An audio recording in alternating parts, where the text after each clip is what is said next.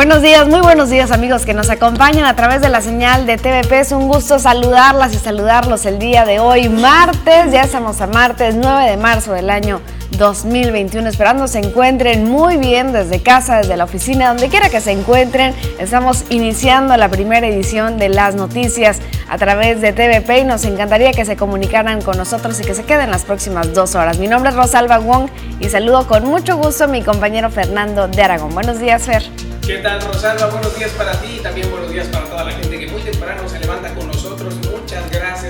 Así es, gracias a quienes están comunicando ya a través de nuestro Facebook, porque estamos completamente en vivo en Facebook, las noticias TVP Obregón, también estamos en YouTube, TVP Obregón, también nos puede seguir completamente en vivo en nuestro portal web www.tvpacifico.mx y por supuesto después de este espacio nos puede escuchar a través de Spotify, las noticias TVP Obregón, ahí nos estará escuchando también este espacio de noticias. Es importante que se comuniquen con nosotros también a nuestra línea de WhatsApp 6442-042120 y nos hagan saber qué es lo que está pasando en su comunidad. Pásenos dirección exacta, pásenos número de folio y también los comentarios son bienvenidos, Fer. Así es, son bienvenidos y gracias a todos ustedes por estar en comunicación. Como bien lo dijiste, la forma en la cual usted esté comunicándose con nosotros es a través de esa señal de internet, también en las noticias TVP Obregón. Recuerde que usted si comparte esa información estamos llegando cada vez más, más lejos. Hoy mucha información que tiene que ver con la actualización de las cifras de COVID-19. La vacunación, que ya mucha gente estuvo preguntando, estará por acá, muy cerca de este municipio, así que estaremos pendientes de brindarle toda la información al respecto y también qué ocurre el día de ayer? Avanza la vacunación y las marchas, como lo dice Fer, hubo marchas en todo el país, marchas feministas, protestas contra la violencia de género, contra la violencia hacia la mujer, contra los feminicidios. Y aquí en Cajeme no fue la excepción, tendremos todos los detalles al respecto. También, como cada martes, tendremos la sección de negocios con José Dan Mariscal y la sección de arte con Gladys Félix. Así es que estaremos pendientes de platicar con ellos, los profesionales, acerca de temas que seguramente serán de mucho interés para todos nosotros. Y en un momento más también Joaquín Galás en algún punto de la ciudad nos informará qué estará sucediendo y siempre ahí, en el momento justo de donde nace la noticia, está. Así es, todos los, los detalles también sobre el deporte con Poncho Insunza y también eh, pues todo lo que usted necesita saber para estar bien informado e iniciar bien su día. ¿Qué te parece, Fer, si con esto comenzamos? Me parece muy bien. Iniciamos. El día de hoy, en la primera edición de las noticias, TVP. Sigue la desbandada de funcionarios en Cajeme. Encuentran restos de exfuncionaria nogalense.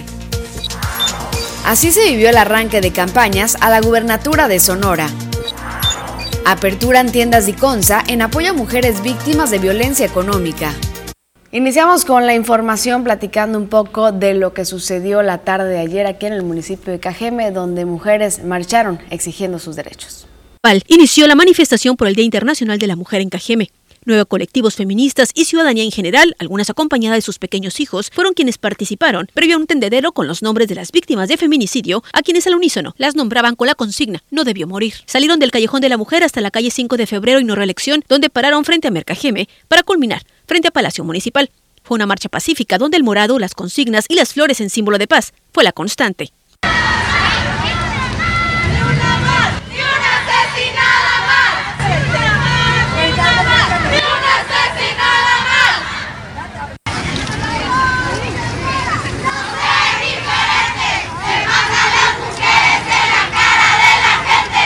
De manera simbólica, las marchantes realizaron el cambio de nombre de varias calles en honor a Casilda Flores y Raquel Padilla, activistas que lucharon en contra de la violencia y ya frente a Palacio Municipal. Destacaron la violencia que se vive en Cajeme, municipio considerado como uno de los más violentos del planeta. Ahí afirmaron que aun cuando existen denuncias de acoso sexual dentro del ayuntamiento de Cajeme, aún no se cuenta con un procedimiento eficaz y seguro para acompañar a las víctimas, por lo que tras respaldarlas, se pronunciaron porque las autoridades actúen de inmediato, brindando protección y atención psicológica a las víctimas, además de sancionar a los involucrados. Entre la multitud se erigió Nora Lira, líder de las rastreadoras de Ciudad Obregón, quien tras leer un emotivo documento en el que narraba el encuentro de su hija en una fosa, al final mostró un mechón de su negro cabello. Fueron momentos emotivos, donde la hermandad y sororidad entre las mujeres se hizo presente en la búsqueda y exigencia de la ansiada paz. Con edición de Manuel Bracamontes informó para las noticias TVP María Celeste Rivera. Así es como se dio esta manifestación aquí en el municipio, en diferentes partes en la República Mexicana se vieron de manera distinta, incluso se ve también en un momento más tendremos algunas de las imágenes de lo que ocurrió.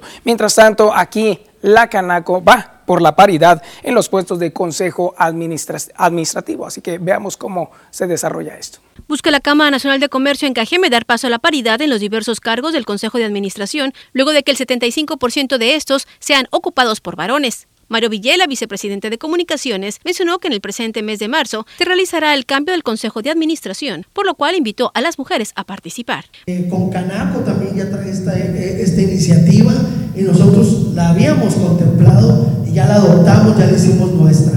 Vamos a incorporar 50% de mujeres, vamos a hacer el esfuerzo, que se animen, es un cambio, es, eh, sin embargo creemos que que las mujeres lo van a percibir, lo van a aceptar, lo van a hacer suyo. Manifestó que entre los comerciantes afiliados a la Cámara, alrededor de un 35% son mujeres que están involucradas en la toma de decisión de las empresas, principalmente en los giros de servicios, en áreas como diseño gráfico, cursos y asesoramientos en finanzas y economía, en nutrición, salud y comercio, siendo el siguiente reto el asumir plenamente su liderazgo en la creación de empresas. Como registro patronal, dentro de nuestros socios son, son varones, sin embargo, Recordemos que muchas empresas son familiares y hoy en día son dirigidas por mujeres, pero que no aparecen dentro del registro patronal. ¿Por qué? Porque así emergieron ellas dentro de ese entorno empresarial y no han hecho un cambio, pero sí está la mujer activa dentro de las empresas. Yo creo que debemos de andar en un 35% por lo, por lo bajo. La idea es que, ¿por qué no andamos en un 50%, verdad? Con edición de Olivera Camontes, informó para las noticias TVP, María Celeste Rivera. Así la información y el tema también de la marcha de las mujeres el día de ayer. Hoy 9 de marzo, no hay nada marcado en el calendario internacional de la ONU.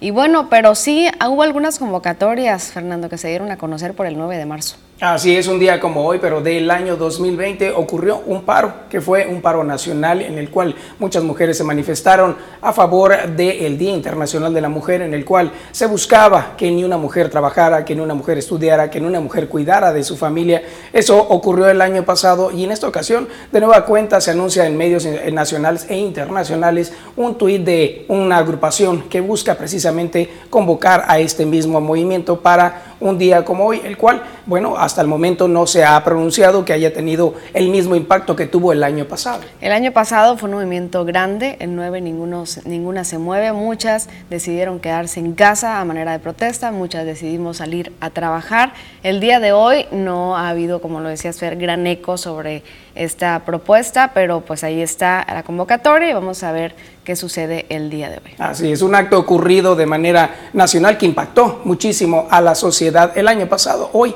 veremos cómo reacciona para al final del día. Así es, si usted festeja algo en especial, háganoslo saber, ya sabe cuál es nuestro número, 6442-042120, bien, a través de nuestras redes sociales que estamos completamente en vivo. Con esto vamos a la pausa, pero volvemos con más. Pero lo invitamos a que se quede con nosotros hoy, una mañana que se siente bastante fresca debido a lo nublado, un frente frío que tenemos encima, al cual le vamos a preguntar a la experta en un momento más, con una perspectiva desde la entrada de la ciudad, aquí al sur.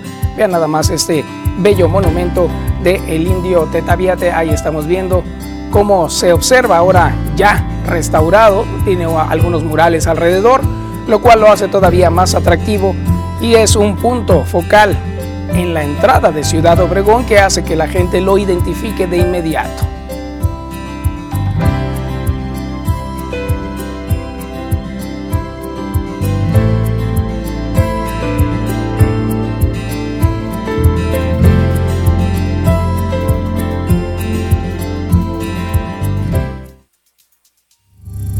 Muy buenos días a quienes nos acompañan en Facebook Live. Un gusto saludarlos la mañana de hoy, una mañana muy nublada. Así muy bonita mañana. Esperamos que la disfruten. Sí se antoja muchísimo el cafecito. claro que, ya estamos disfrutando. Gracias al cuate Navarro por el cafecito. Y ya tenemos comentarios por acá en nuestro Facebook. Saluditos a Lucelena Vázquez ah, Duarte. Dice buenos días, bonito día. Miguel Acosta también ya está por ahí. Buenos días, saludos. También anda Luis Aguayo, dice buenos días Rosalba y Fernando, ya en sintonía con las noticias TVP, deseándoles bendecido día. Gracias por seguirnos informando. Ya es la hora de disfrutar un cafecito. Ya, ya, ya estamos disfrutando el cafecito. También está Gerardo Estrada Calderón, nos pone el cafecito también por ahí, ya disfrutándolo. Gracias por unirse y gracias por compartir esa transmisión con sus familiares y amigos. Platíquenos desde dónde nos están viendo, si es aquí en las ciudades de qué colonia o en el sur de Sonora, desde qué municipio, o si nos ven desde otro estado o otro, otro país también. Claro, otro país, porque en Estados Unidos tenemos la verdad mucho impacto gracias a ustedes que nos hacen llegar hasta allá.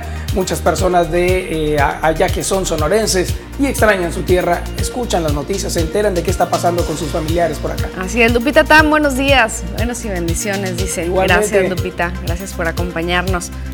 Buenos días. Y bueno, tenemos información que tiene que ver con lo, ocurrido las últimas horas. Ya han tenido impacto también los movimientos de mujeres por allá en la Ciudad de México. En los titulares vamos a mencionar algunos de los acontecimientos ocurridos y bueno, también ayer veíamos la señal en vivo en Ciudad en Hermosillo, donde un grupo de mujeres también se manifestó afuera de la Plaza Emiliana de Subeldía. Por ahí también hubo algunas pintas eh, sobre la, problemática de violencia que se sufre. Vamos a buscar estas imágenes también para presentarse. La tenemos por acá. El mensaje de Adriana Miranda. Adriana dice saludos desde Guatabampo, Sonora. saludos hasta allá. Gracias. También saludamos a Teresa Kimball, dice la famosa Teresa Kimball, y a su hermana. Saludos, buenos días, qué bonito día. Amaneció nublado y saludamos a Guadalupe Pérez también. Gracias, sigan con nosotros.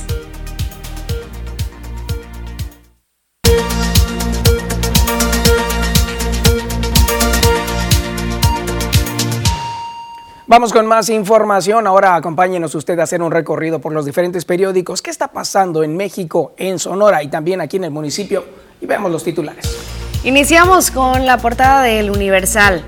Indignación. Hartas de la violencia y la impunidad, las mujeres de México inundan el país con su ola morada para reclamar al gobierno la indiferencia ante feminicidios, acoso sexual y laboral e inequidad de género. Así lo que aparece en este periódico, vámonos con otro. El Sol de México también menciona, están buscando por todos lados cómo dañarnos. Esto dijo Andrés Manuel López Obrador, pese a la incesante violencia contra las mujeres en el país y el sufrir de las familias, el presidente de México volvió a azotar la puerta del diálogo. Vamos ahora a ver lo que aparece en el Excelsior. Bloquean 211 millones de pesos a cuentas de trata. Unidad de Inteligencia Financiera. Uno de los casos está ligado con el portal Zona Divas y otro con el Cepillo, un traficante que opera en Tlaxcala y Puebla. También se intervinieron cuentas en dólares y euros. Así las investigaciones, y aquí las pone este periódico. Vámonos con la jornada. También habla del Día Internacional, las marchas del día de ayer. Marchan miles en el Día de la Mujer.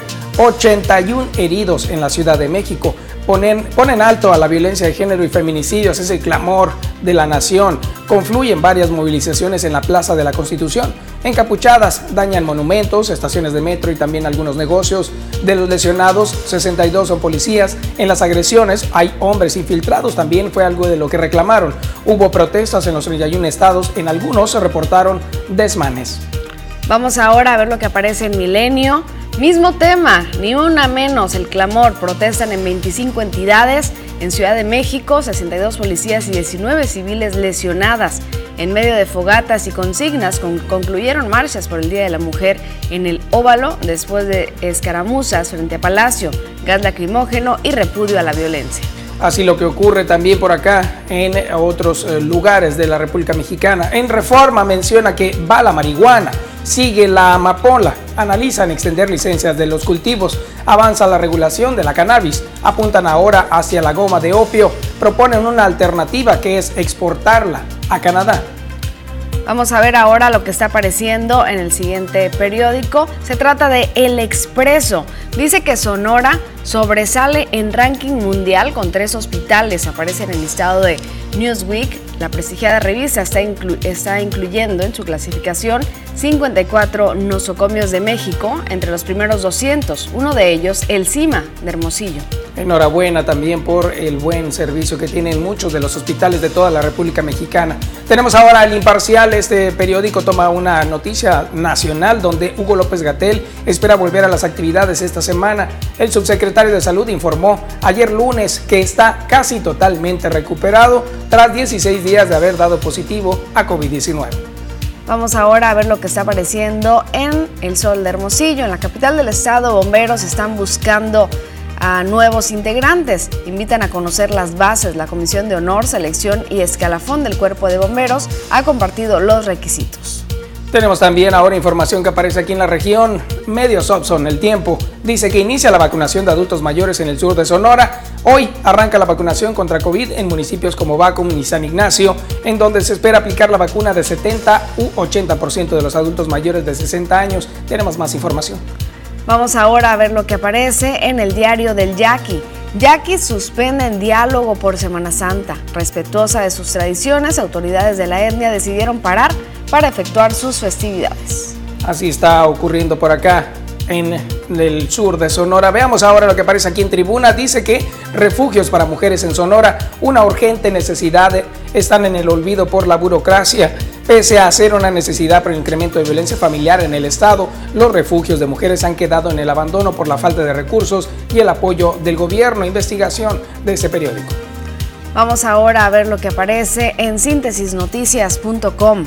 Elevan voz mujeres por igualdad y vida libre de violencia. El deseo de igualdad y una vida libre de violencia unió a decenas de mujeres de Cajeme que conmemoraron con una marcha el Día Internacional de la Mujer. Así la información tal cual le presentamos en la primera noticia que abrimos este espacio. Ahora tenemos este portal, el portal de casa, este el cual siempre lo invitamos a que lo visites www.tvpacifico.mx. Aquí va a encontrar mucha de la información de la que acabamos de mencionar que aparece en los otros periódicos y también otras como esta, donde se da a conocer que el nombre de la funcionaria de Nogales, Cecilia Yepis, que fue encontrada muerta recientemente, este fue escrito en el muro de metal que circundaba el Palacio Nacional en la Ciudad de México. Ya circulan imágenes en redes sociales al respecto.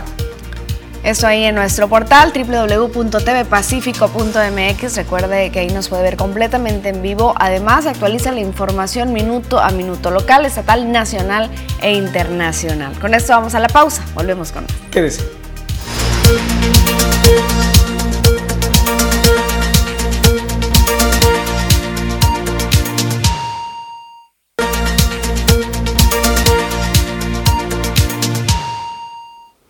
Vamos con más información. Esta también tiene que ver con el Día Internacional de la Mujer, en el cual las manifestaciones realizadas en diferentes lugares de toda la República Mexicana impactaron con diferentes pintas también en el muro este de metal que fue colocado alrededor del Palacio Nacional, donde aparecieron nombres de víctimas de feminicidios, entre ellas Cecilia Yepis. A través de las redes sociales circulan imágenes del muro que fue instalado en la periferia del Palacio Nacional, en el cual, a unas horas de haber sido encontrada sin vida, fue plasmado el nombre de Cecilia Yepis Reina.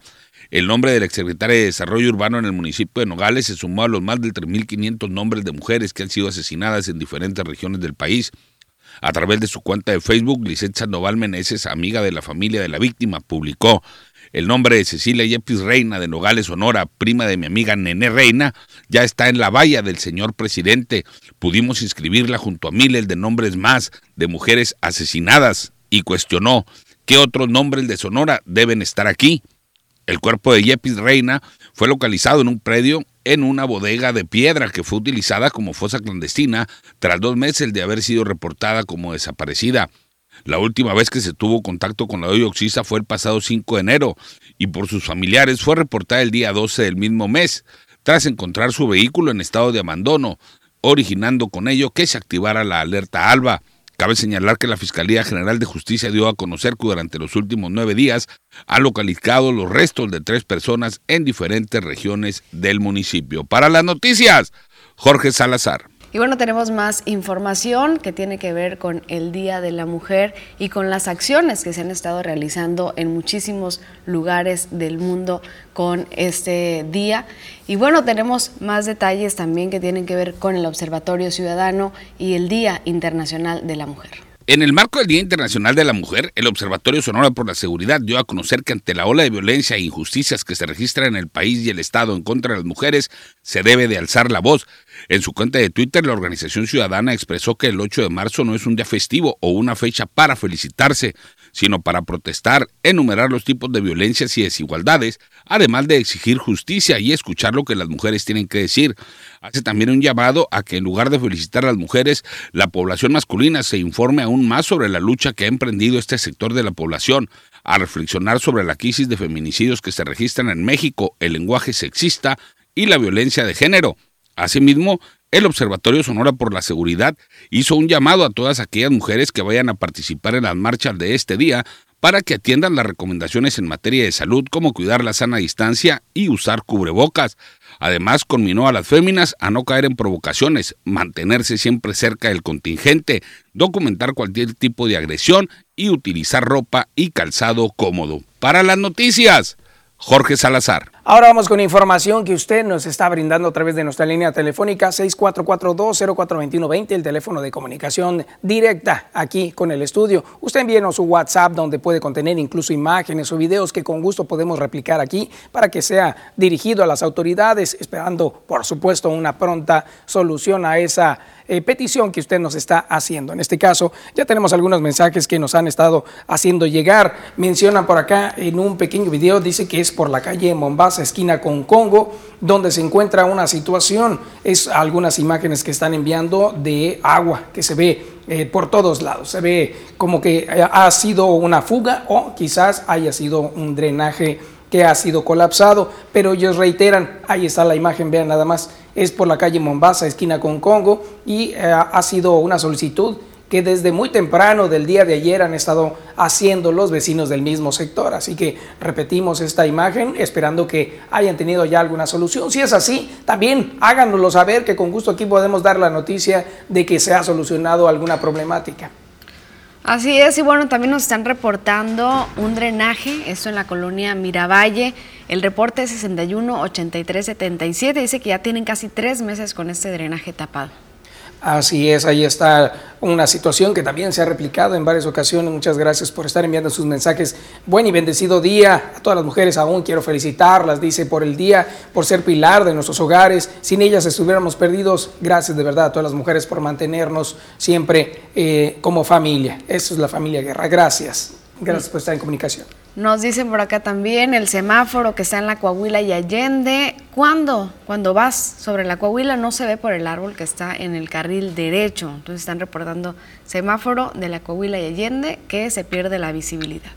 También han estado reportando algunos, algunos otros semáforos que están en mal estado, que no, se hay, no hay una sincronización y que hace falta incluso que se enciendan algunos de los focos. Eso es otro de los detalles que han estado enviando. Dice otro mensaje por acá. Buenos días, eh, ¿me podría informar dónde se acude para la inscripción de becas de universidad? Y de primaria. Muchas gracias, buen día. Estas becas, las becas de bienestar, puede accesar a la página de bienestar y ahí va a poder encontrar mucha más información. Así, en el buscador póngale bienestar.com.mx o solamente bienestar y le va a aparecer de inmediato a la página. Nos dicen también, buenos días, podrían mandar una pipa de agua aquí en el fraccionamiento Las Haciendas, sección Los Monjes, ya que no nos han pavimentado las calles y ya no aguantamos los polvos, dice, ya, ya es mucho el tiempo que tenemos así. Y así es lo que ha ocurrido durante varios días, dice por acá. Buenos días, eh, muchachos, dice muchas gracias. Tenemos una gran fuga de agua potable en calle Valle San Lorenzo y calle Valle Chico, Colonia Miravalle. Ayuda, por favor, como siempre, muchas gracias por su apoyo. Están dando a conocer estas personas que no se ha reparado entonces la fuga que tienen. También nos hablan de tres lámparas que no sirven por robos, esto en la calle África, desde Industriales hasta Kenia, es en la colonia Ampliación Alameda Villabonita, y que ya tiene como tres años así, nos dicen, gracias por comunicarse. Vamos a una pausa, regresamos con más. Nunca fue tan fácil verse bien. Ana Armas, Hairdresser. Actitud hacia la belleza. Un lugar que entiende lo que quieres y cómo eres. Ana Hairdresser. Profesionales que van de la mano con las mejores marcas del mundo. Ana Hairdresser. Tu mejor experiencia en belleza.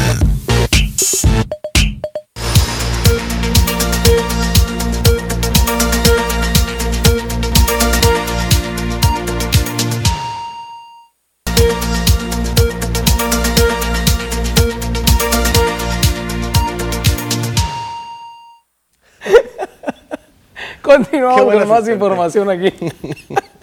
qué bueno, ya estamos de vuelta aquí. Bueno, no, qué bárbaro. Bueno. Excelente asistente Excelente, por supuesto, es que aquí todos somos todólogos y ya saben, ¿no? Aquí hay que buscar hacer de todo y salimos corriendo de una, uno para acá, otro para allá, pero al final hacemos lo que tenemos que hacer. Buenos Definitivamente, ¿no? Excelente asistencia. Excelente. Buenos días otra vez. Buenos días, Fernando. Buenos días, buenos días a todos ahí en casa y bueno, ya estamos aquí listos para la información deportiva, para el avance deportivo. La, información va a las 8.40, pero nos espera un partido muy bueno el día de hoy en la UEFA Champions League. El equipo del Porto, donde juega el Jesús Manuel, el Tecatito Corona, el mexicano, van a jugar ante la Juventus nuevamente. La primera ocasión que se enfrentaron en la ida ganó el equipo del Porto 2 a 1 con dos goles muy tempraneros, uno en el primer tiempo, el otro en el segundo tiempo, iniciando ambos en ambas mitades. Y el equipo del Porto de Portugal, pues a dar la campanada de eliminar en octavos de final al equipo de Cristiano Ronaldo y al equipo multicampeón los últimos años de Italia, tienen todo para hacerlo, pero hay que jugar 90 minutos perfectos porque en un abrir y cerrar de ojos, Cristiano Ronaldo ya sabemos de lo que es capaz. Claro, pues es que este señorón, la verdad que ya tiene, pues de alguna manera garantizado el que va a ir avanzando poco a poco con su equipo, pero en este caso, eh, bueno, la está viendo difícil, ¿no? Sí, sí, sí, definitivamente. Yo creo que tienen que salir con toda la intención de, eh, no de defenderse totalmente, sino ir al frente, tratar de, de hacerle gol al equipo de la Juventus, tratar de que no la Juventus los achique en su cancha y por supuesto, como te digo, ofenderlos deportivamente hablando, hacerles goles, porque si tú dejas que te anoten uno, rapidito te van a hacer otro, ¿eh? Claro, definitivamente. No, no, no, yo me lo imagino, de, inmediato va a suceder. Esto que está pasando aquí, que El día de ayer, Julio Urias de los Dodgers de Los Ángeles fue a la lomita de los disparos allá en Arizona en la pretemporada y el mexicano cumplió con la labor de abridor con tres entradas de trabajo, un ponche, pero no permite carrera, que es lo importante, y le ganaron los Dodgers de Los Ángeles 8 por 0 al conjunto de Medias Blancas de Chicago, un equipo muy complicado el que va a ser Medias Blancas en lo que va a ser la temporada regular del 2021 en el béisbol de las grandes ligas, porque las mismas grandes ligas ponen a Medias Blancas de Chicago como un equipo contendiente a llegar a series divisionales, a serie de campeonato de Liga Americana. Entonces, Julio Urias le gana el duelo al equipo de. No le gana porque hay que lanzar cinco entradas reglamentarias, ¿no? Pero lanza tres entradas en blanco como abridor que había venido haciendo el coco de este muchacho que no podía eh, lanzar de buena manera siendo abridor. En esta ocasión viene a abrir el partido, lo hace excelentemente bien, tres entradas, no le anotan carrera, poncha uno. El chiste es que no le hagan daño, bajó su efectividad de carreras limpias admitidas, bajó, eso es muy bueno.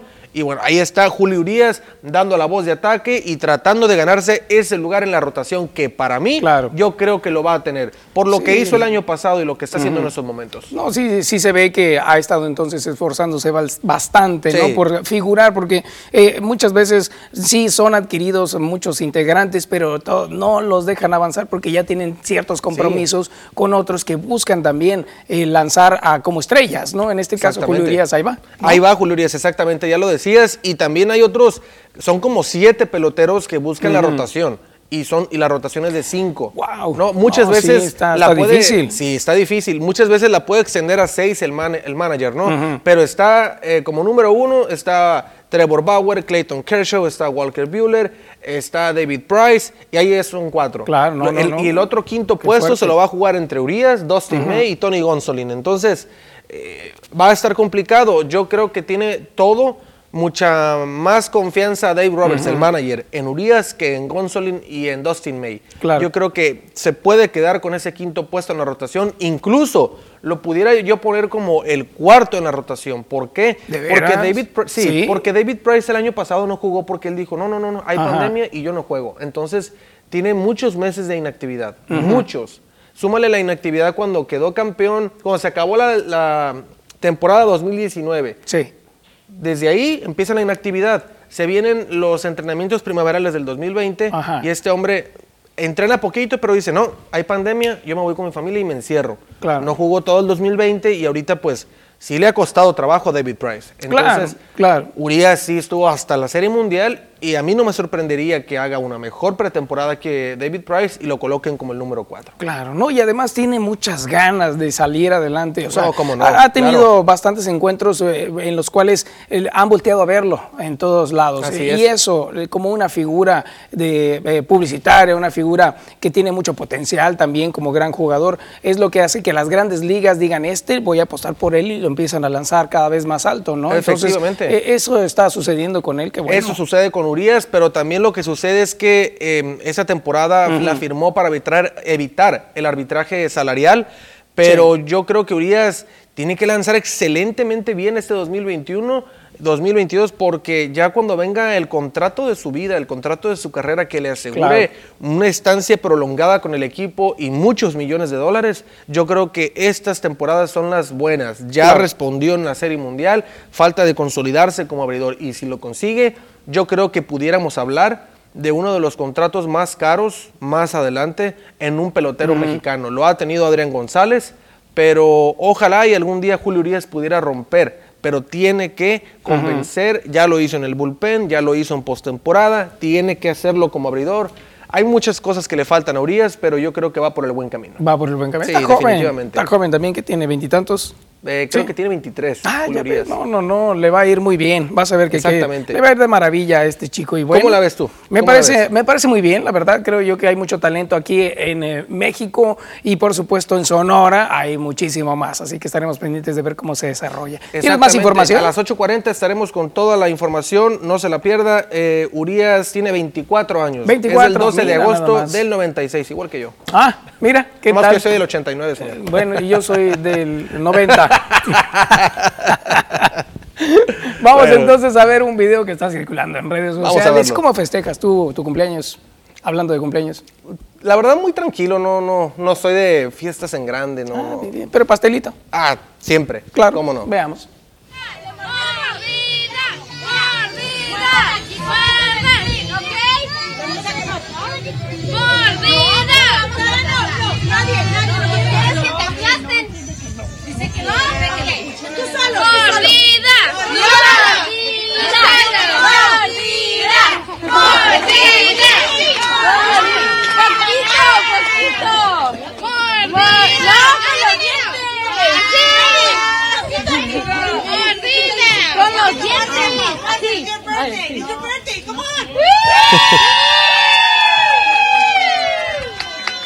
¡Otra vez! ¡Otra vez! ¡Mordida!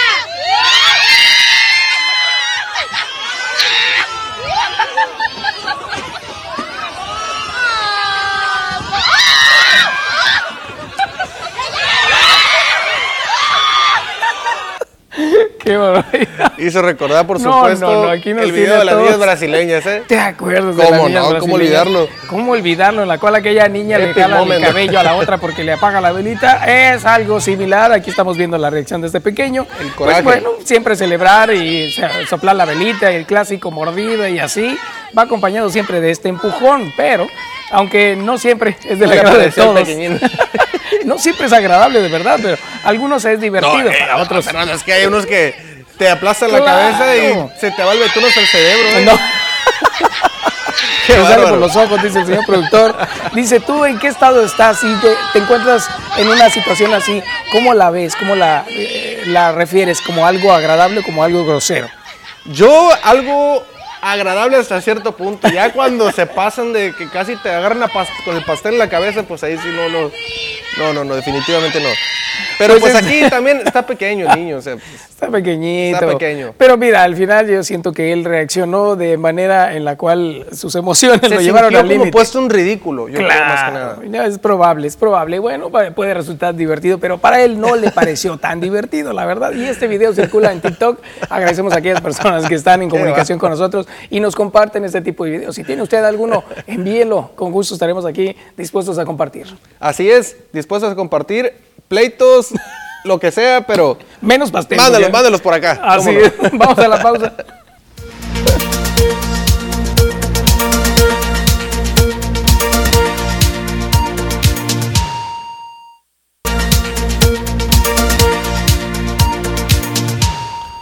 Le platicamos la historia de Rafael, un padre desesperado que bueno, vivió una situación muy complicada que nos las ha narrado. El pasado 11 de febrero su hijo fue atropellado por una persona de nombre Socorro, quien le cortó circulación al joven de 23 años al ir viajando en su motocicleta. Actualmente Rafael Humberto García Escárrega se encuentra en casa recuperándose de cuatro costillas fracturadas y el golpe en la cabeza, que gracias al uso de casco no resultó en una lesión más grave. El padre del joven repartidor de comida asegura que las autoridades de la Fiscalía General de Justicia se han puesto de parte de quien provocó el accidente, ya que no la han obligado a hacerse cargo de los gastos médicos y para poder ayudarle piden que perdone a la señora. El video de seguridad de una tienda en calles California y Norte muestran el momento en que Socorro abordó una unidad con placas del estado de Sonora y corta la circulación al intentar eh, virar desde el carril derecho hacia el poniente sobre la calle norte. Escuchemos lo que dice Rafael García, padre del repartidor atropellado. Nomás quieren que firme el perdón sin saber cómo está él y no quieren, no quieren hacerse responsable de nada. Yo les dije que no estoy pidiendo nada más que me chequen al, al plebe y que le arreglen las cosas y no quieren, no quieren hacer pago de nada. Y ya no lo llevamos al hospital y pues no lo quisieron atender, ni el Ministerio Público del hospital no quiso atender tampoco. primero lo llevaron al Hospital General y después al Instituto Mexicano. Sí, porque en, en el hospital me estaban cobrando por hacerle un examen. Mientras no pagara, no me iban a hacer el examen. Y ya que lo hice, me lo dijeron que tenía que llevar al, al Seguro Social porque a lo mejor tenía aneurisma cerebral o derrame, sin, sin revisarlo, pues. Y ya lo llevé al Seguro Social y en el seguro lo cosieron, lo atendieron. Cada, cada vez que voy, que quieren que firme el perdón para que me puedan dar el pase médico, sin antes revisarlo. Y ya no, no sé a dónde ir, pues ya busqué el licenciado y me dicen que agarre uno de ahí de la, de la 300, pero es la misma, pues. Así es como da a conocer este padre la situación que está viviendo por eh, su hijo, lamentablemente sufrió este accidente. Ahora vamos con otra información. Esta tiene que ver con un llamado que está haciendo la Cámara de Comercio hacia la central de autobuses, donde se habla de que pide un llamado a todos los deudores o prestadores de servicios de la central de autobuses aquí en Ciudad Obregón. Esto lo dice la Cámara Nacional de Comercio en, Cajem. El vicepresidente de Comercio, Jesús Guerrero, precisó que son alrededor de 10 prestadores de servicios afiliados a la Cámara los que se han acercado a dicha Cámara y a donde el prestador a quien más se le adeuda es por el orden de los 200 mil pesos. Microempresarios de los giros de limpieza, de empaque, papelería principalmente, son los que eh, tienen el adeudo y dijo viene de 8 a 10 meses. El vicepresidente de Comercio menciona lo siguiente. las cantidades. Lo que han dicho es que no van a pagar porque nada más tienen actualmente para cubrir las nóminas, que son importes que significan la, nómina de ocho meses para esas empresas. En algunos casos eh, significa el posible cierre de esas empresas. Entonces queremos hacer el llamado a, estas, a, estas, a esta dirección, a esta administración, al municipio, para que se acerquen y, logren, logren pagar a los, a los proveedores estos. Eh, también es importante, eh, en mayo ya están por cerrar las administraciones y va a complicar la recuperación de esos créditos si, si, no, si no se hace antes. 7 con 47 es momento de una pausa. Regresamos con la sección de negocios y José Adán Mariscal.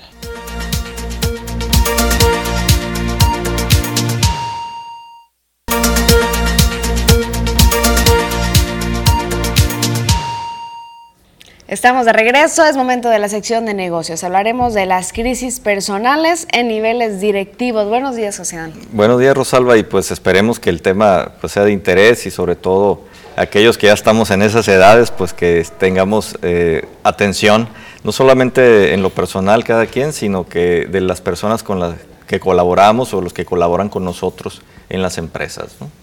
¿Cómo pueden suceder estas crisis o por qué se llegan a dar? Mira, yo creo que, que hay que empezar por definir eh, qué, qué viene siendo esto de una crisis personal y luego lo vamos a enfocar a la parte directiva.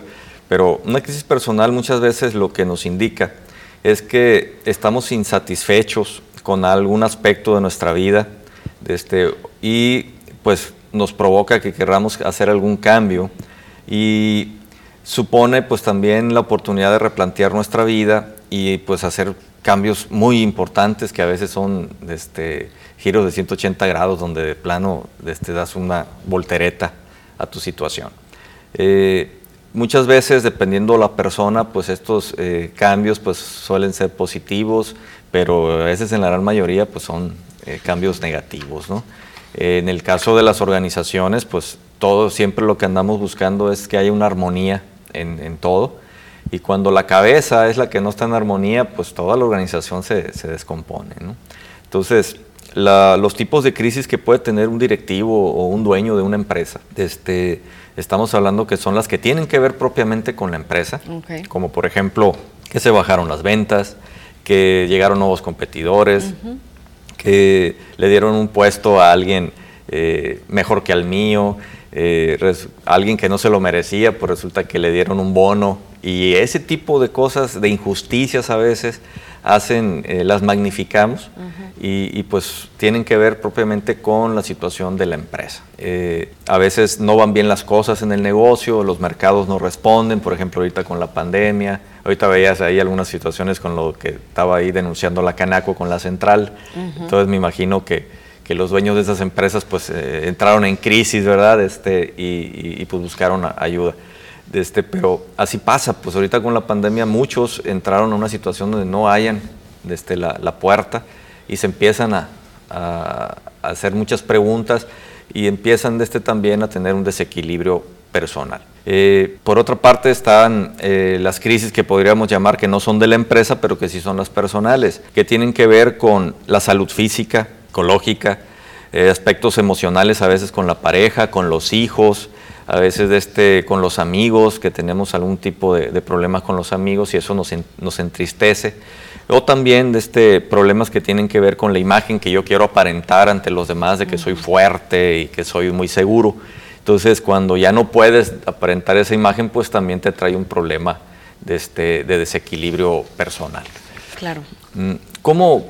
Eh, aquí es importante ver que el enfrentar estas crisis este, deben de ser eh, algo que se comparta, algo que, que- que no pensemos que estamos solos o que podemos solos con algún problema de este tipo. Generalmente, como somos cabezas, como somos líderes, como somos los, los que mandamos en la organización, pues eh, creemos que es un signo de debilidad de este, pedir ayuda y a veces no lo hacemos y, y, pues entramos en un problema cada vez mayor, algo que era fácil de arreglar, después ya se convierte en un problema eh, que difícilmente lo puedes eh, componer, sobre todo cuando empiezas a lastimar personas que están a tu alrededor. Eh, y por ejemplo, eh, Marianne O'Connor, que es coach ejecutivo de la, y diseñadora de programas de, de para altos líderes en, en- en la revista Fortune 500, de este, ella menciona que generalmente los directivos estamos rodeados de personas, y, y de- ya sean familiares, amigos u otros colegas, que dice que generalmente ellos nos quieren ayudar cuando nos ven, porque la última veces en que se dan cuenta es uno mismo, pero cuando ellos sí lo detectan, nos quieren ofrecer ayuda y no los dejamos. Ok. Entonces lo que ella eh, recomienda es que pues dejemos que esas personas se nos acerquen y que podamos platicarles la situación y compartiendo eso a veces se encuentran las soluciones. Eh, estas crisis generalmente, eh, dicen los investigadores, y en este caso el, el- el profesor del IPADE, eh, Rubén Urtuzuastegui, que es el que escribió este artículo que, que yo dije voy a, a charlar o a comentarlo en, en esta plática, dice que la crisis se dan entre los, 50 y- entre los 45 y los 55 años. O sea, a esa edad dice que, que las personas comenzamos a cuestionarnos este, si hemos ya obtenido lo que deseábamos de nuestra carrera o de nuestra empresa. Y cuando revisamos y vemos hacia atrás, Pero es y- como la mitad de la vida aproximadamente, ¿no? pues ojalá. Sí, nos va muy bien. Sí, sí, nos va bien. Pero eh, en ese sentido, este, ahí es donde empiezas también, ya tienes una madurez, tienes una experiencia que de cierta manera ya te permite ver qué había en el pasado, qué, qué se ha dado, qué has aprendido, qué logros has obtenido. Y si no te gusta lo que ves, es donde empiezas a querer hacer esos cambios. Y, y es donde, de cierta manera, eh, pues quieres componer todo lo que a lo mejor en 20 años no se ha logrado. ¿no? Eh, importantísimo que detectemos este, si está pasando alguien de nuestra empresa o nosotros mismos por estas crisis. ¿Cómo se pueden detectar? Es, es- es- es complejo, pero a la vez es una cuestión de observación. Eh, el primero que yo te diría es que la- empiezan las personas por ya no ir a casa. Están casi todo el día en el trabajo. Este, empiezan a, a abandonar la cuestión social. Ya no quieren ir a fiestas por querer estar en el trabajo o están tan clavados en los problemas que, que dejan de, de ir a reuniones familiares o de amigos. Eh, empiezan ya a no convivir con la familia, a sacarlas de paseo, ya no quieren salir de vacaciones, eh, empiezan a, a- a lo que le llamamos el workaholic, pero en un extremo muy fuerte. Entonces, eh, son formas o, de detectar desde cuando alguien está pasando por una crisis y nosotros como directivos o debemos de, de estar visualizando qué está pasando con nuestra gente. Si yo, por ejemplo, mi horario de salida es seis y media y veo que hay alguien ahí a las 8 de la noche todavía, este, oye, pues, ¿qué está pasando? Pues, no, es solamente aplaudirle de que qué bueno que estás Qué bueno que estás- mucho. Sí, no, algo está pasando. Exacto. Ay. No es común que una persona quiera estar más tiempo en el trabajo. Generalmente todo el mundo que está en armonía quiere salir e ir con sus amigos o ir con su familia a, a pasarla a gusto, a ver a sus hijos, a su esposa. Entonces, no es algo normal y es una forma de detectarlo. Interesante. Y rápido hay que platicar con esa persona y tratar de ver qué le está doliendo para volverla a poner en armonía. Eh, consecuencias de no detectar esto de forma temprana, Rosalba, en las empresas. Se da el avejentamiento de la, de la organización. ¿Por qué? Porque una persona que está pasando por una crisis de este tipo, eh, lo que le falla es la, la autoconfianza y empieza a, a- a desconfiar de todo lo que hace y de todas las personas que lo rodean y empiezan a veces a lastimar gente en la empresa. Por otra parte, la organización comienza a perder capacidades. ¿Esto por qué? Porque con esa falta de confianza también piensa que lo van a despedir o piensa que van a cerrar la empresa y entonces empieza por eh, hacer... eh, Pues a, a sobrevivir nada más. Sí, ¿no? y a quitar gente valiosa que pudiera entrar a la organización, empiezan también por no este, contratar nuevos talentos porque piensan que les van a quitar el puesto o no contratan a alguien que pueda hacer las cosas más fácil. Eh, ¿Qué puede hacer una empresa este, para ayudar a sus directivos? La primera recomendación que, que da el autor de este artículo es que las decisiones se tomen de forma colegiada. No dejes que los directores este, estén tomando ellos solo la decisión o que carguen el peso de todas las decisiones dentro de la organización. Ok. Forma un consejo y que entre todo el consejo se tome la decisión o le ayuden a tomar la decisión para que él sienta que la carga se, se distribuyó. Eh, dar sesiones de coaching, o sea, tratar de, de- de que esta persona tenga un asesor personal que le ayude a salir de esta crisis. Contar con un plan de manejo de crisis personales en directivos es importantísimo, o sea, y buscar ayuda profesional de cualquier tipo. Desde no sabemos si el problema es Claro. con la esposa, con los hijos, con, eh, con problemas de, La de- ayuda profesional siempre es muy Sí, importante. Exacto. ¿no? Entonces, saber dónde enfocarse. Y yo terminaría con una reflexión que dice que las crisis son fenómenos que no podemos evitar, pues forman parte de la vida de todo ser humano. Sabemos que provocan desequilibrios en la empresa y en la persona. Sin embargo, siempre existirán soluciones reales para superarlas. Saber conservar la calma y buscar ayuda profesional son elementos primordiales para afrontar con éxito el problema. Excelente. Y nosotros aquí a lo largo de la semana les presentamos profesionales en diversas áreas con los cuales pueden acudir.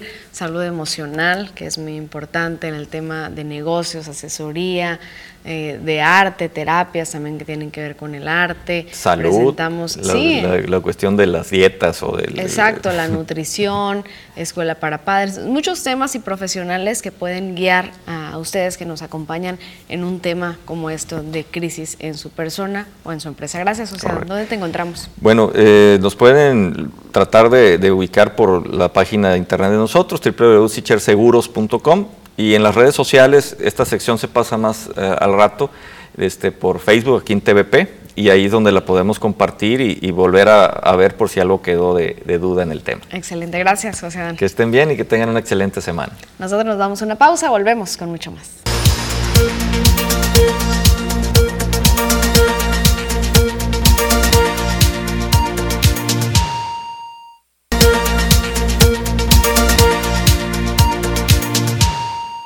Vamos con más información. Esta tiene que ver con la vacunación de COVID-19 que está avanzando. La programación para Sonora indica que hoy es Vacum y también San Ignacio Río Muerto. Veamos. La vacunación contra el COVID-19 a personas de 60 años y más en el Yaqui empezará este martes 9 de marzo en los municipios más pobres, siendo estos en San Ignacio Río Muerto y Pacum, informó el secretario del Bienestar en Cajeme. Bernabé Arana Rodríguez dijo que serán biológicos de la farmacéutica Sinovac de origen chino, cuyo refuerzo se espera se dé en 40 días. Iniciamos martes 9, o sea, mañana, a las 8 de la mañana. Todos los adultos de 60 años y más.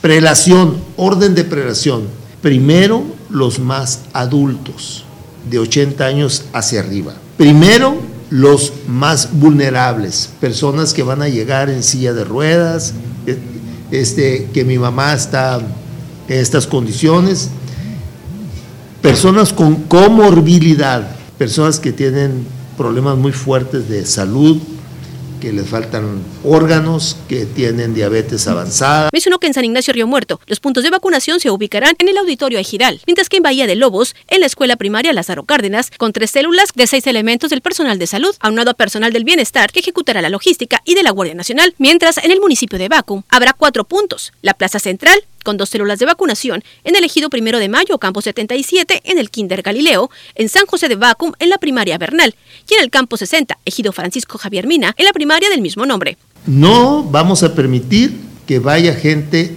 de turista de salud de Ciudad Obregón a esos pueblos a vacunarse.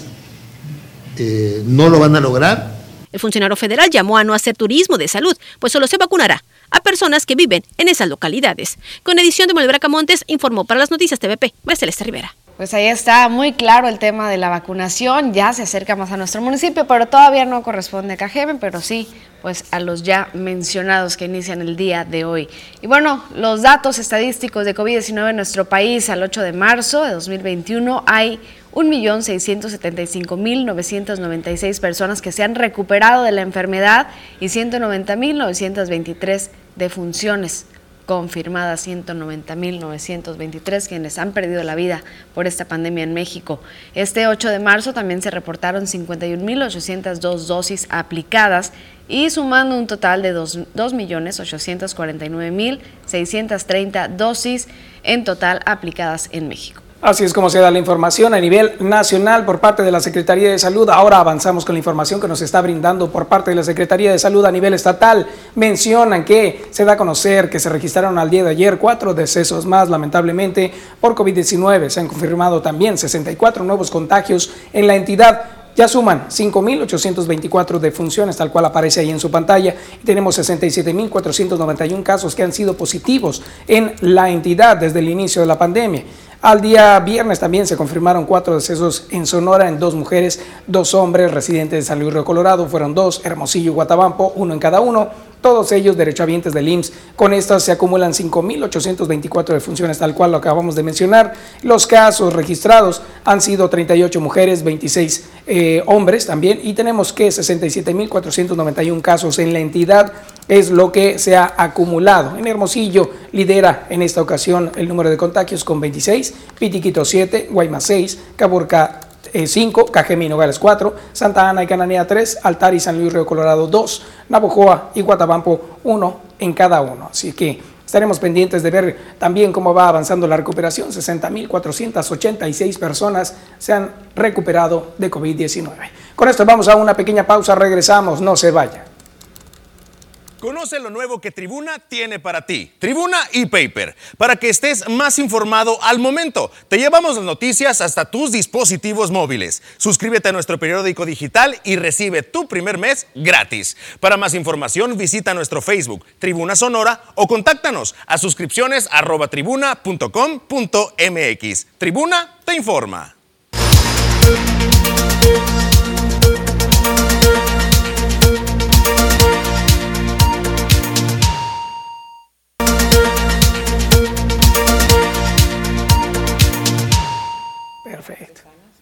Claro que sí. Aquí estamos, ya estamos platicando con Gladys Félix, que el día de hoy, como siempre, nos trae información que tiene que ver con el arte. Y hoy, precisamente en el marco del Día de la Mujer, ya nos está poniendo al tanto acerca de la mujer en el arte. Veamos. Buenos días. Muy buenos días a todos.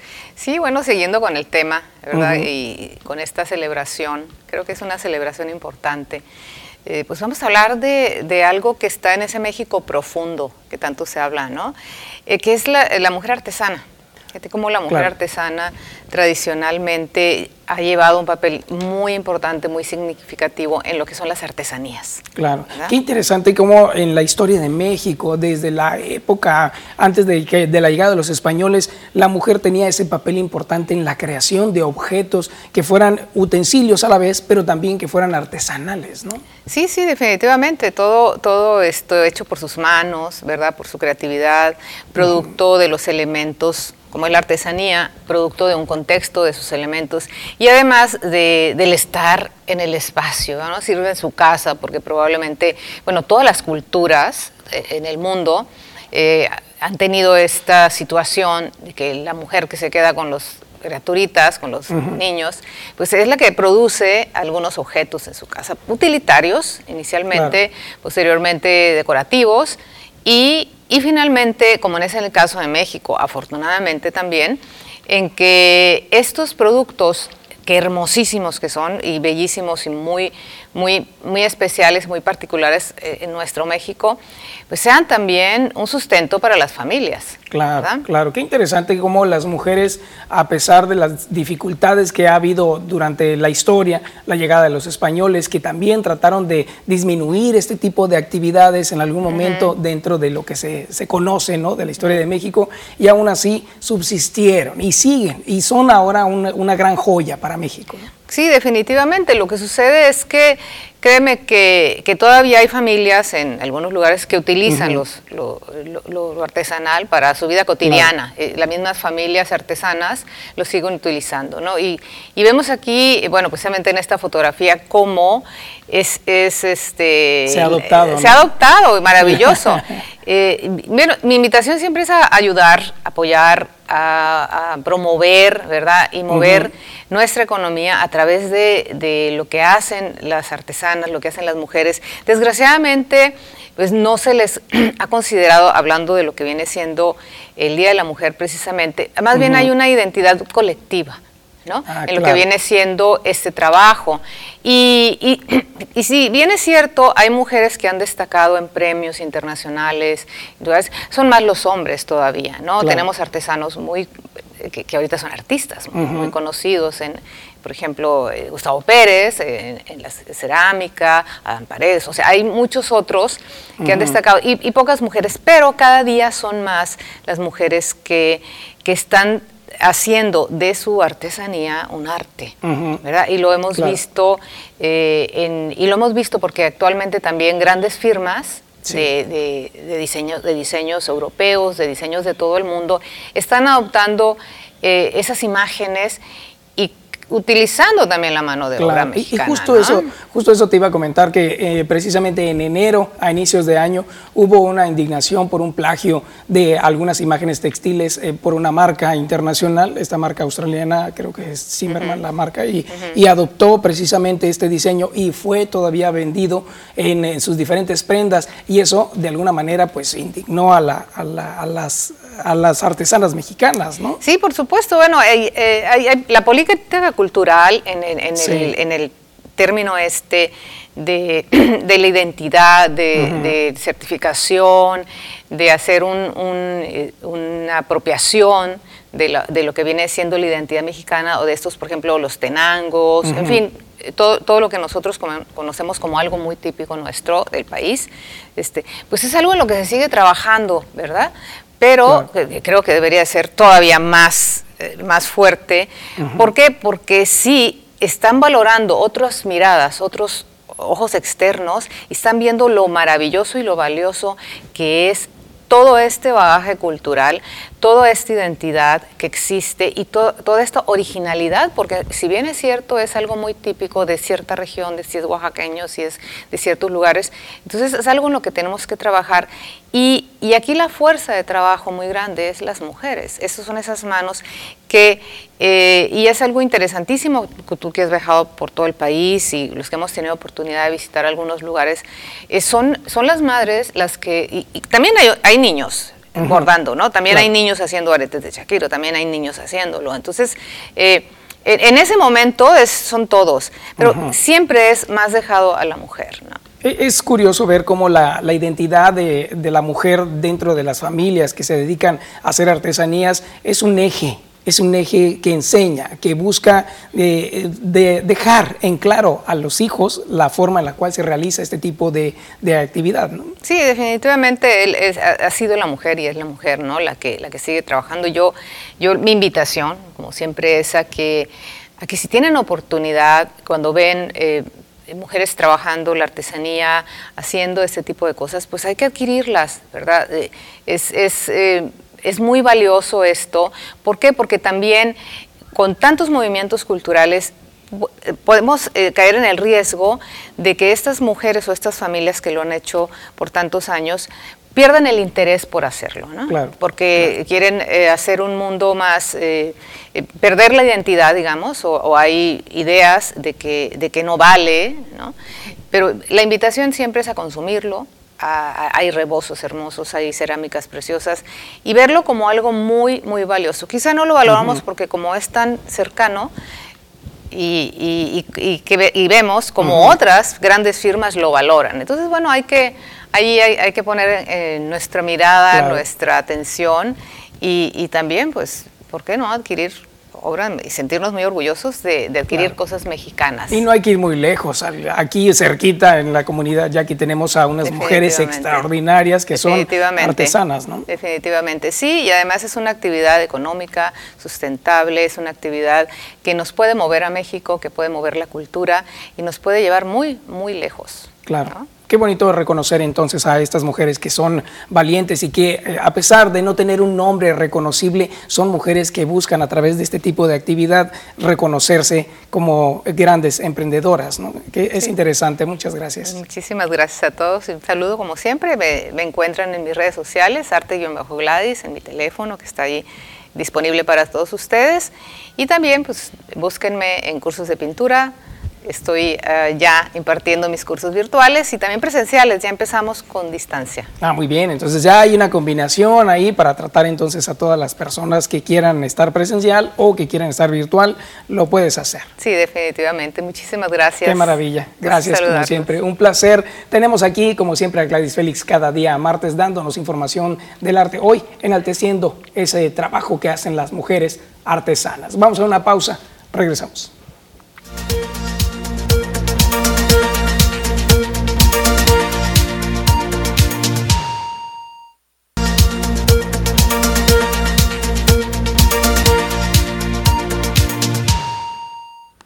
Agradecemos a quienes se comunican con nosotros. Le recordamos nuestra línea de comunicación 6442-042120. Hemos estado recibiendo cada uno de sus mensajes esta mañana y les agradecemos muchísimo, muchísimo como siempre, con- por su confianza. Nos dicen por acá, sigue creciendo el drenaje tapado, no se aguantan los malos olores, urge su pronta reparación.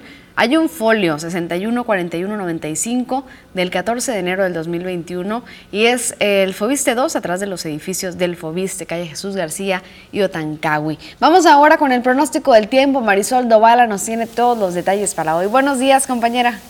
¿Qué tal, Rosalba? Muy buenos días. Te saludo con mucho gusto en este martes. Y sí, mira, yo ya lista con toda la información que tiene que ver con las condiciones del clima. Te escuchamos, Marisol, adelante. Gracias. Iniciamos viajando por nuestra nación para conocer las temperaturas actuales en algunos puntos importantes de nuestro país. Vea usted, Tijuana amanece con 10 grados centígrados, 14 para Chihuahua, 17 para La Paz.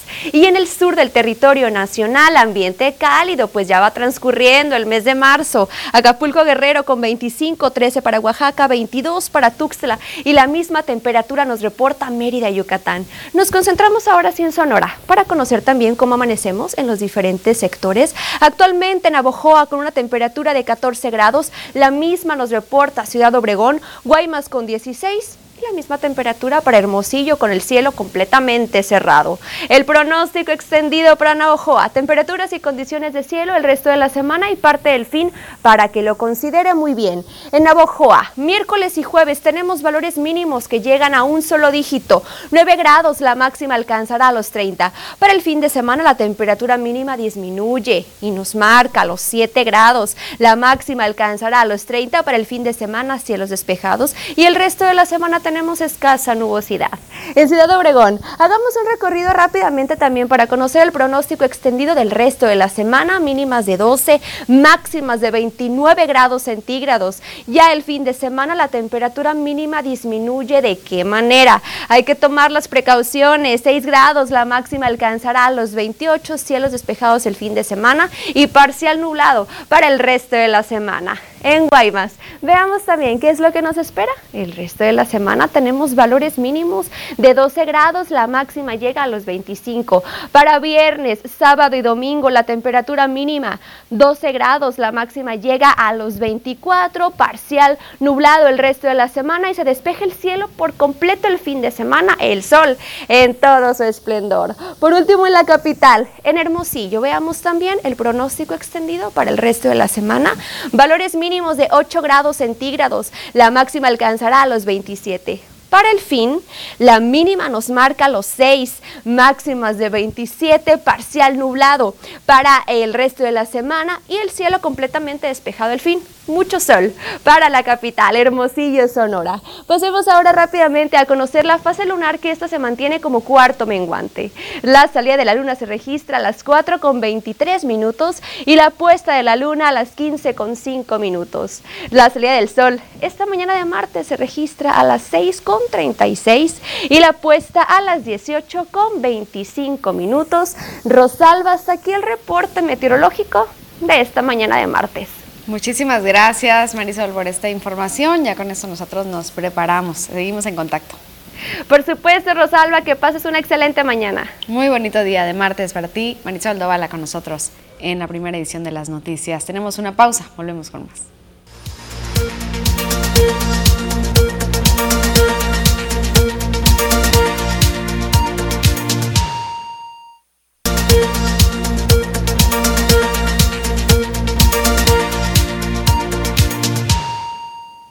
Vamos a continuar con más información. Tenemos las 8 de la mañana con 29 minutos. Vamos con Joaquín Galás, quien seguramente en algún punto de la ciudad tiene información que brindarnos. Adelante, Joaquín, buenos días. Fernando, ¿qué tal? Muy buenos días. Buenos días a todo el auditorio. El día de hoy información de carácter político y es que quienes la tienen segura ya, y esto a raíz de que recibieron la constancia por parte del Instituto Estatal Electoral de haber conseguido todos los requisitos para poder ser candidatos independientes, son los regidores eh, Rodrigo Burs eh, y Carmen Susana Valenzuela, quienes el día de mañana en sesión de cabildo ordinaria estarán eh, pidiendo licencia al cuerpo colegiado de cabildo eh, dentro de esta sesión eh, eh, ordinaria de Cabildo que se está programada para el día de mañana a las 11 de la mañana, está también incluido en los puntos del orden del día la, remoción de un acuerdo de Cabildo del año 2019 en el cual se le otorgaba un predio a una iglesia que se encontraba en la colonia Las Haciendas, sección Los Monjes 5. Recordar que nosotros estuvimos ahí muy pendientes, Fernando, donde los vecinos no deseaban precisamente que se instalara esta, esta iglesia a raíz de que eh, pues iban a perder un espacio de área verde que ahí se les había prometido por parte de la constructora. Entonces el día de mañana se estará revocando este acuerdo, pero también se le estará otorgando licencia a estos dos regidores independientes que irán de nueva cuenta en búsqueda del de, voto ciudadano una vez que arranque el proceso local en el mes de abril. Te comento, Fernando, fíjate que hemos estado platicando con el secretario del ayuntamiento, con el, eh, licenciado eh, Saúl Benítez, quien nos ha confirmado que además de estos dos regidores, hay otros que también le han externado eh, la solicitud de licencia, por lo que muy probablemente en asuntos generales más regidores podrían estar pidiendo salir precisamente de este cuerpo colegiado para integrarse de lleno a las actividades políticas y de partidos que vienen para este proceso electoral. En estos casos tendrían que tomar de nueva cuenta, o bueno, le tendrían que tomar protesta a los regidores suplentes, que bueno, más adelante en la información completa le estaremos dando a conocer quiénes son. Y claro, eh, en este sentido, pues eh, el Ayuntamiento de Cajeme tendrá rostros nuevos dentro del Cabildo, por lo pronto, por lo menos en los últimos meses, ya para la salida de esta administración, Fernando.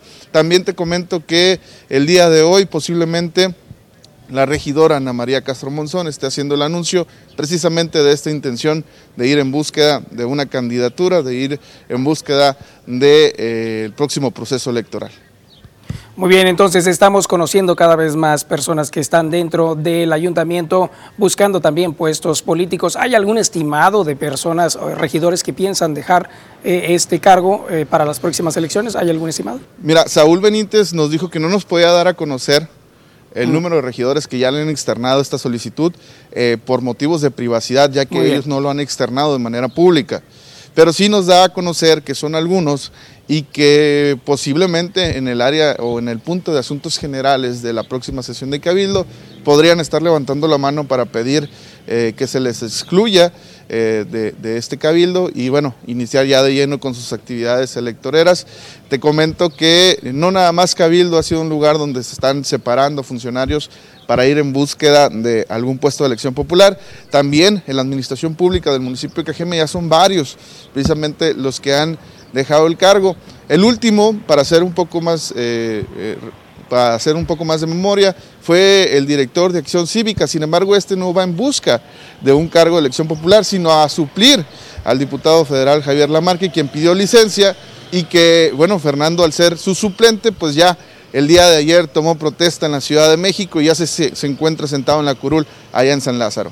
Muy bien, bueno, bastante movimiento el que se está realizando por allá en Cabildo, Ayuntamiento y diferentes sectores. Qué buena información, muchas gracias Joaquín, estaremos pendientes de todo tu resumen y también conectarnos contigo a través de las noticias TVP Obregón. Claro que sí, los invito a que estén al pendiente de nuestras redes sociales, ahí estaremos transmitiendo en vivo los acontecimientos, los hechos, la información de último momento relevante para la ciudadanía. Perfecto, muchas gracias Joaquín, buen día. Muy buenos días Fernando, buenos días a todos en casa. Gracias Joaquín Galás, Fernando, y bueno, seguimos platicando de la información. Hace unos momentos les presentábamos las declaraciones del vicepresidente de la Canaco, Jesús Guerrero, sobre los adeudos que se tienen con afiliados de la Cámara por parte de la Central de Autobuses a los agremiados.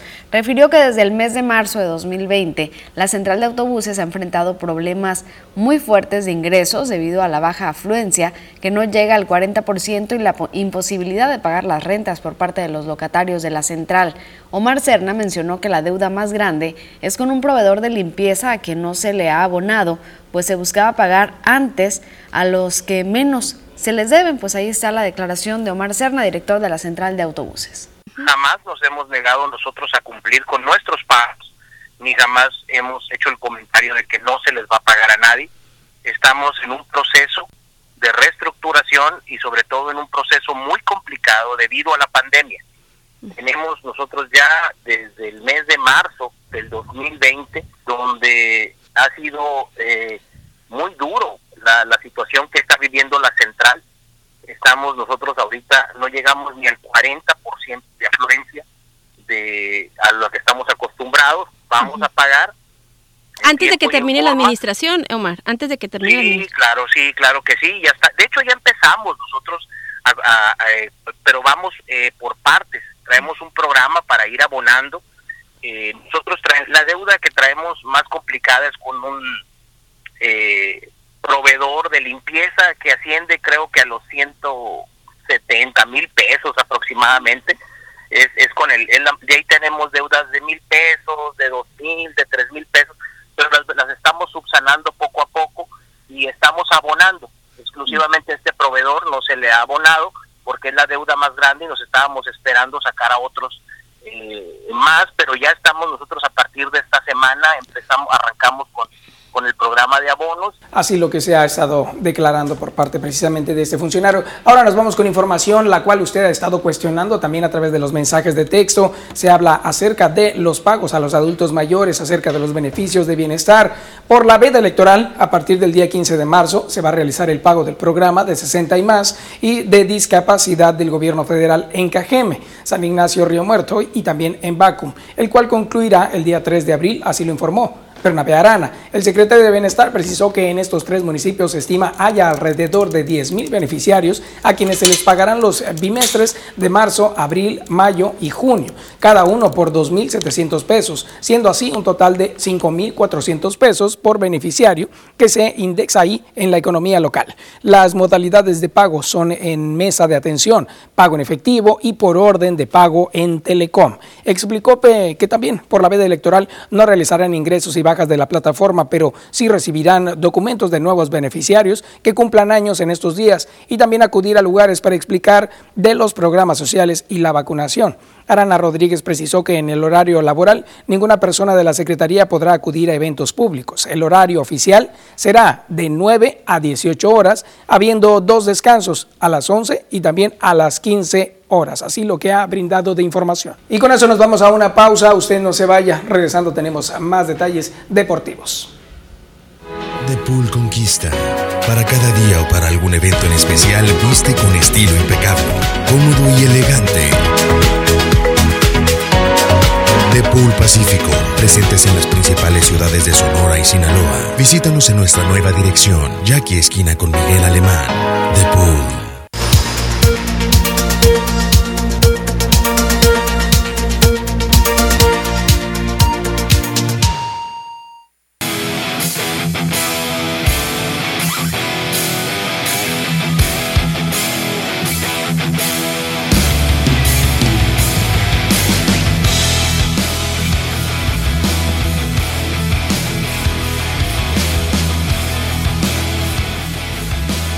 De las noticias? Muy buenos días, tengan todos ustedes bienvenidos a la información deportiva en esta mañana. Vamos a arrancar con la información del béisbol de las grandes ligas porque el día de ayer Julio César Urias con los Dodgers de Los Ángeles vio actividad y vaya manera de lanzar, de demostrarle a Dave Roberts y al, resto de sus compañeros de lo que está hecho con el equipo de los Dodgers.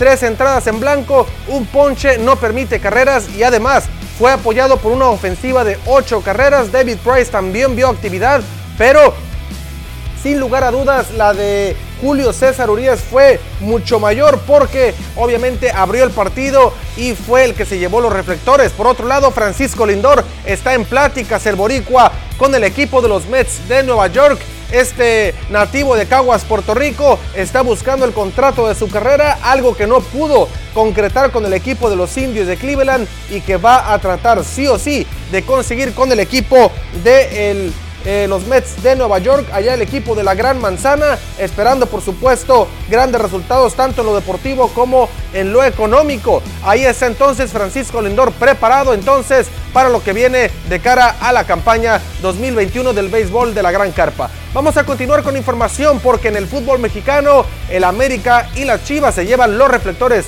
previo clásico. Al fin, Roger Martínez volvió a aparecer para afirmar que él nunca ha dicho que quería abandonar al América para irse a jugar a Europa. ¿Le creemos? Este club, sinceramente, eh, todo futbolista tiene que estar contento, el cual yo siempre lo he estado. Que se han dicho muchas cosas, como, te, como decía eh, recién, que no son ciertas, porque sinceramente yo nunca dije que estaba mal aquí o que me, o que me quería ir porque, porque estaba mal. No, no, yo siempre he estado muy contento aquí en el América eh, es el club más grande de, México y de los mejores clubes de América. Sinceramente pienso que cualquier futbolista eh, estaría feliz aquí y la verdad que yo me siento muy bien, sinceramente tengo mi cabeza acá, trato de dar lo mejor acá, eh, ayudar a mis compañeros, al equipo y que la afición siempre trate de estar contenta porque eso es lo que uno, lo que uno como futbolista quiere, ¿no? ya después más adelante se verá qué pasa, pero mi cabeza está acá y, 100% y, quiero cosas grandes en la América. Una racha de seis partidos sin perder, pero una racha engañosa. Si enfrentará Chivas el Clásico Nacional este fin de semana. Y es que de los más recientes 18 puntos que ha disputado, solo ha conseguido 10 unidades, producto de solo dos victorias por cuatro empates. Es decir, no pierde, pero tampoco tiene muchos triunfos. Al no sumar victorias y tener más empates, dejan a Chivas fuera de los ocho primeros del torneo aunque se mantiene entre los 12 que podrán clasificar al repechaje. Esa será la carta de presentación para el rebaño que enfrentará la América el fin de semana dentro del Clásico Nacional. Un duelo que será de contrastes porque mientras que América se encuentra en los primeros lugares de la competencia, Chivas apenas puede colocarse en zona de repechaje. Ahí es entonces, vamos a ver si es en- engañosa o no la racha de Chivas y por supuesto platicar el día de hoy entre el equipo del Porto y la Juventus estarán midiendo en el duelo de vuelta de los octavos de final de la UEFA Champions League. El equipo del Porto de Jesús Manuel el Tecatito Corona enfrentando a la Juventus de Turín de Cristiano Ronaldo, buscando entonces la Juventus remontar y tratar de conseguir el boleto a los cuartos de final de la UEFA Champions League. Algo complicado, pero también para el Porto porque van a enfrentarse a uno de los equipos más grandes y sobre todo del fútbol italiano, multicampeón en los últimos años y que seguramente va a vender caro el boleto a los cuartos de final de la UEFA Champions League. Vamos a ver si el equipo del Porto logra mantener ese orden y por supuesto hacer goles en la vuelta para poder dejar fuera a uno de los contendientes al título sin lugar a dudas esta temporada en la UEFA Champions League. Con esto amigos llegamos al final de la información deportiva el día de hoy. Continúe con más información aquí en las noticias.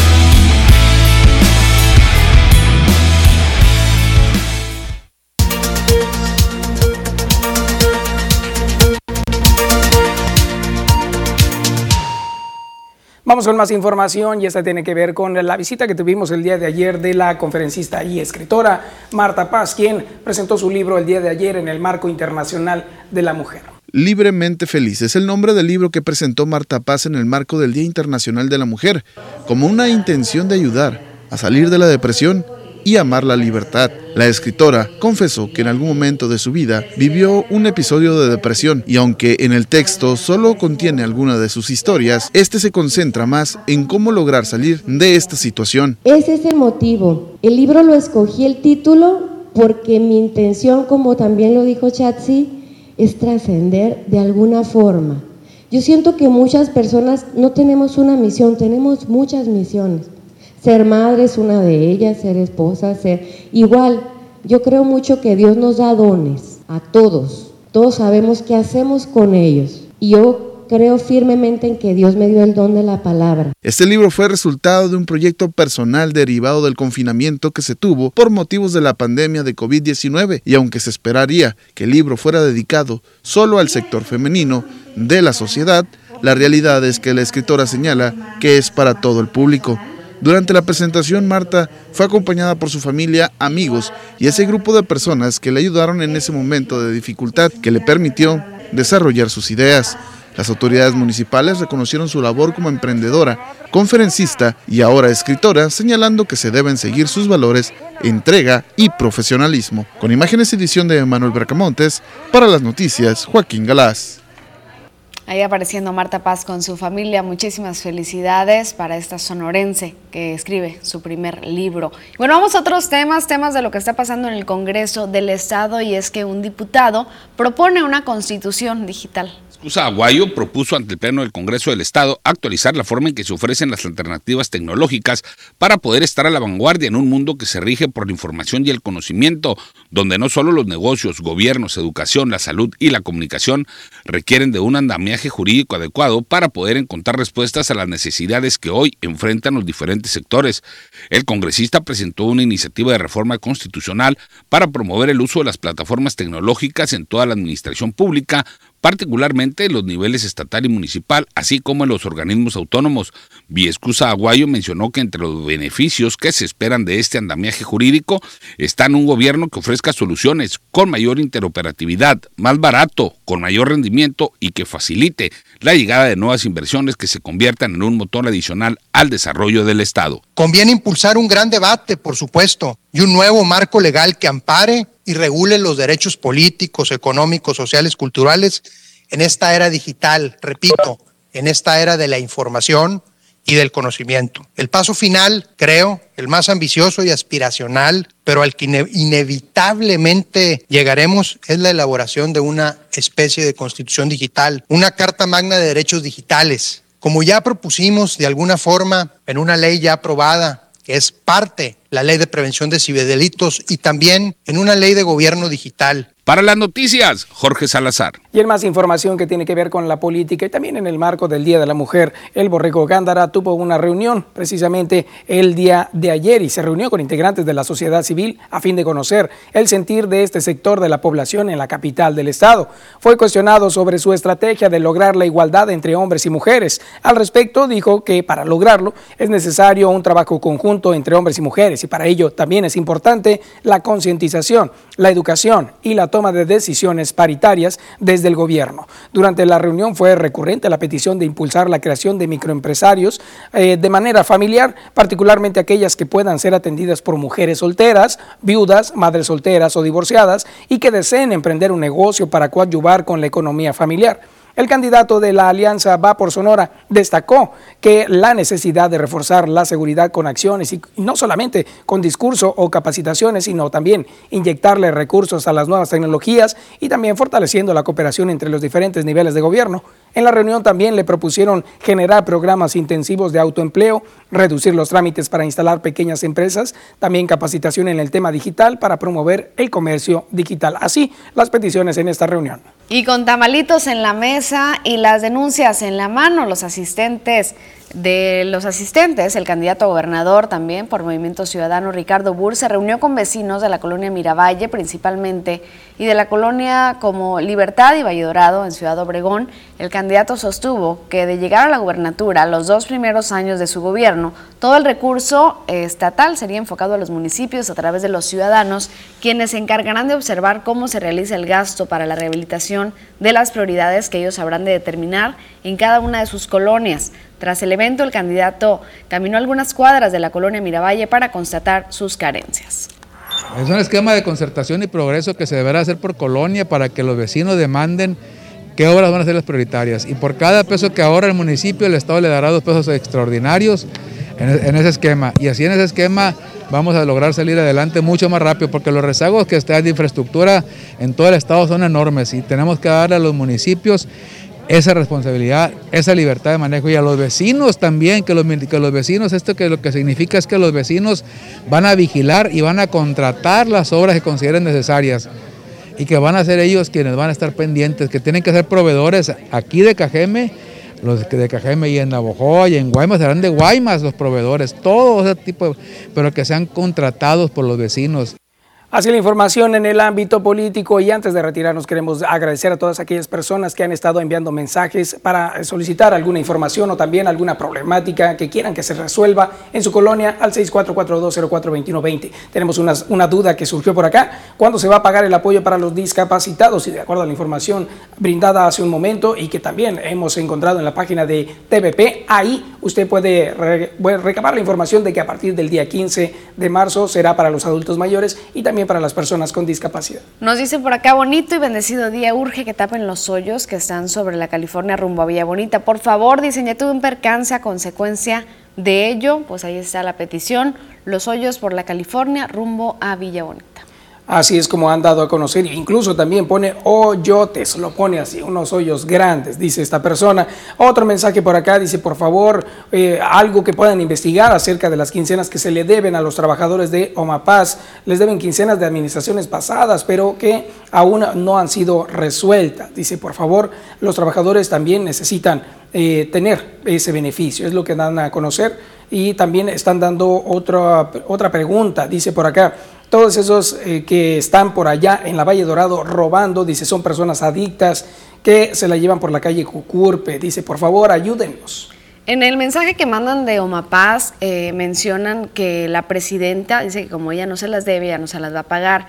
Entonces sí nos gustaría que nos especificaran de qué municipio nos están escribiendo este mensaje. Están hablando de una presidenta, no sabemos si es de Navojoa o si es de Guaymas, entonces si nos pueden especificar un poco más para saber quiénes, en qué municipio les están debiendo trabajadores de Omapaz desde otras administraciones. También nos escriben por acá, dice, urge, urge, si vienen ahorita, los agarran, díganle a la Marina, por favor, hablan de seguridad en la colonia Quino.